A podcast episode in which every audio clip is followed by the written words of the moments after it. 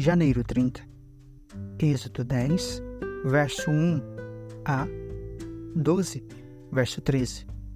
O Senhor disse a Moisés: Volte ao Faraó, pois endureci o coração dele e de seus oficiais, para que eu demonstre meus sinais entre eles, e também para que você conte a seus filhos e netos como eu ridicularizei os egípcios e lhes fale dos sinais que realizei no meio deles.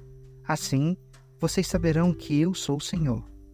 Moisés e Arão foram ver o Faraó novamente e lhe disseram: Assim diz o Senhor, o Deus dos Hebreus, até quando você se recusará a submeter-se a mim? Deixe meu povo sair para me adorar. Se você se recusar, tome cuidado. Amanhã trarei sobre seu território uma nuvem de gafanhotos. Cobrirão toda a terra, de modo que não se poderá ver o chão. Devorarão o que restou de suas colheitas depois da tempestade de granizo.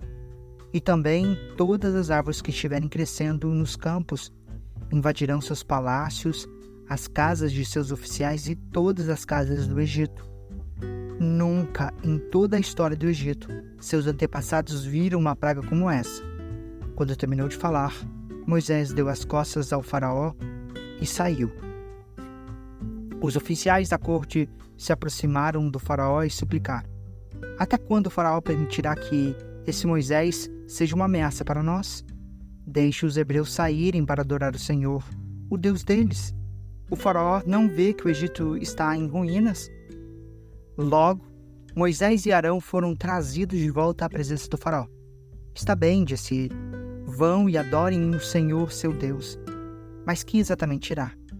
Moisés respondeu: Iremos todos, jovens e velhos, nossos filhos e filhas, e todos os nossos rebanhos, pois celebraremos uma festa em honra ao Senhor. O Faraó retrucou: Sem dúvida, precisarão que o Senhor esteja com vocês se eu permitir que levem seus filhos pequenos. Eu sei do seu plano mal intencionado. De jeito nenhum. Só os homens poderão sair para adorar o Senhor, pois foi isso que vocês pediram e o Faraó mandou expulsá-los do palácio. Então o Senhor disse a Moisés: Estenda a mão sobre a terra do Egito para que venham os gafanhotos, que eles cubram a terra do Egito e devorem todas as plantas que sobreviverão à tempestade de granizo. Assim, Moisés estendeu a vara sobre a terra do Egito e o Senhor fez soprar um vento leste sobre a terra durante todo o dia e toda a noite. Quando amanheceu, o vento leste havia trazido os gafanhotos. Eles invadiram todo o Egito e desceram em nuvens densas sobre seu território, de uma extremidade à outra. Foi a pior praga de gafanhotos em toda a história do Egito e jamais houve outra igual, pois os gafanhotos cobriram toda a superfície e escureceram a terra. Devoraram todas as plantas nos campos e todas as frutas das árvores que tinham sobrevivido à tempestade de granizo. Não restou uma só folha nas árvores, nem nas plantas em toda a terra do Egito. Sem demora, o faraó mandou chamar Moisés e Arão e lhes disse: Pequei contra o Senhor, seu Deus, e contra vocês. Perdoem meu pecado apenas mais esta vez e supliquem ao Senhor, seu Deus, que ele me livre dessa morte. Moisés deixou a corte do faraó e suplicou ao Senhor. O Senhor respondeu e mandou em direção do vento, fez soprar um forte vento oeste que levou os gafanhotos para o Mar Vermelho. Não sobrou um só gafanhoto em toda a terra do Egito.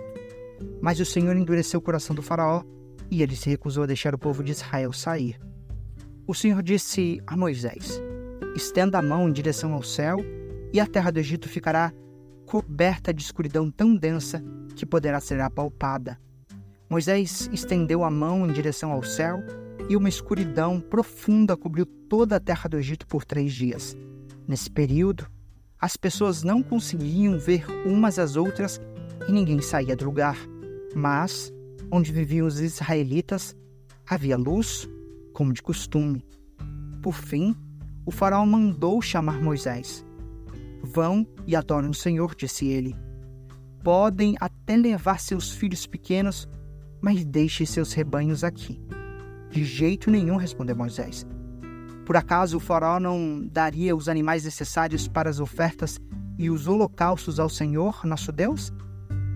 Todos os nossos animais devem ir conosco.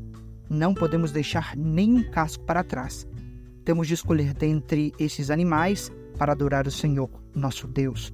E só saberemos como adorar o Senhor quando chegarmos lá.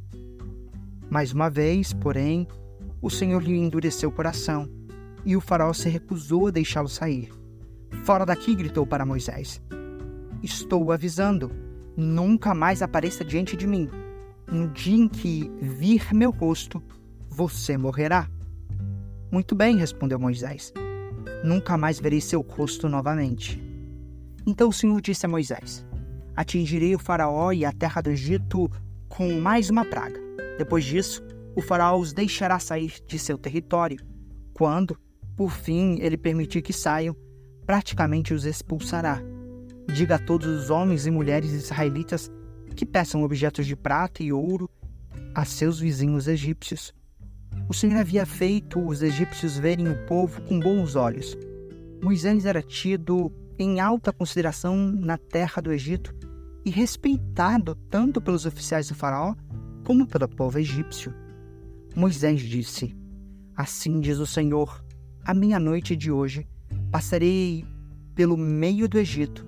Morrerão todos os filhos mais velhos do sexo masculino em todas as famílias do Egito, desde o filho mais velho do Faraó, sentado em seu trono, até o filho mais velho da serva mais humilde que trabalha no moinho. Até mesmo os primeiros machos dentre todos os animais morrerão. Então se ouvirá um grande lamento na terra do Egito, um lamento como nunca houve e nunca mais haverá. Quanto aos israelitas, porém, nenhum cão latirá contra eles ou seus animais. Com isso, vocês saberão que o Senhor Deus faz distinção entre os egípcios e os israelitas. Todos os oficiais do Egito virão até mim e se curvarão suplicando: Por favor, vá embora, saia logo do Egito e leve com você todo este povo que o segue. Só então eu sairei e ardendo de ira, Moisés saiu da presença do Faraó. O Senhor tinha avisado Moisés: O Faraó não lhe dará ouvidos, por isso farei milagres ainda mais poderosos na terra do Egito. Moisés e Arão fizeram todos esses milagres na presença do Faraó. Mas o Senhor lhe endureceu o coração, e ele se recusou a deixar o povo de Israel sair de sua terra. Então o Senhor disse a Moisés e a Arão no Egito: de agora em diante, este mês será para vocês o primeiro do ano. Anunciem a toda a comunidade de Israel que, no décimo dia deste mês, cada família escolherá um cordeiro ou um cabrito para fazer um sacrifício, um animal para cada casa. A família que for pequena demais para comer um animal inteiro deverá compartilhá-lo com uma família da vizinhança. O animal será dividido de acordo com o número de pessoas e a quantidade que cada um puder comer. O animal escolhido deverá ser um cordeiro ou um cabrito de um ano, sem defeito algum. Guardem bem o animal escolhido até a tarde do 14 dia do primeiro mês. Nesse dia, toda a comunidade de Israel sacrificará seu cordeiro cabrito ao anoitecer. Em seguida, tomarão um pouco do sangue e o passarão no batentes laterais e no alto das portas das casas onde comerem o animal. Nessa mesma noite, assarão a carne no fogo e a comerão acompanhada de folhas verdes amargas e de pão sem fermento. Não comerão a carne crua nem cozida. O animal todo, incluindo a cabeça, as pernas e as vísceras, deverá ser assado no fogo não deixem sobra para a amanhã seguinte. Queimem o que não for consumido antes do amanhecer. Essas são as instruções para que, quando fizerem a refeição, estejam vestidos para a viagem, de sandálias nos pés e cajado na mão. Façam a refeição apressadamente, pois é Páscoa do Senhor. Neste dia, passarei pela terra do Egito e matarei todos os filhos mais velhos e todos os primeiros machos dentre os animais na terra do Egito. Executarei juízo sobre todos os deuses do Egito, pois eu sou o Senhor.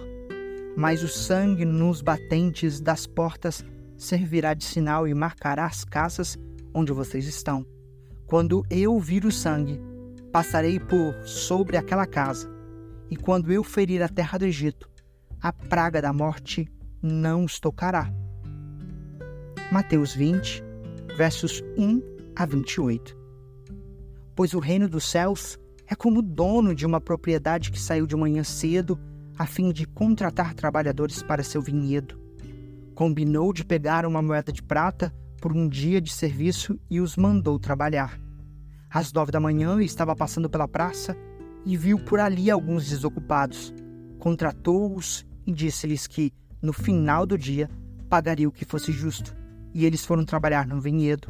Ao meio-dia e às três da tarde, fez a mesma coisa. Às cinco da tarde estava outra vez na cidade e viu por ali mais algumas pessoas.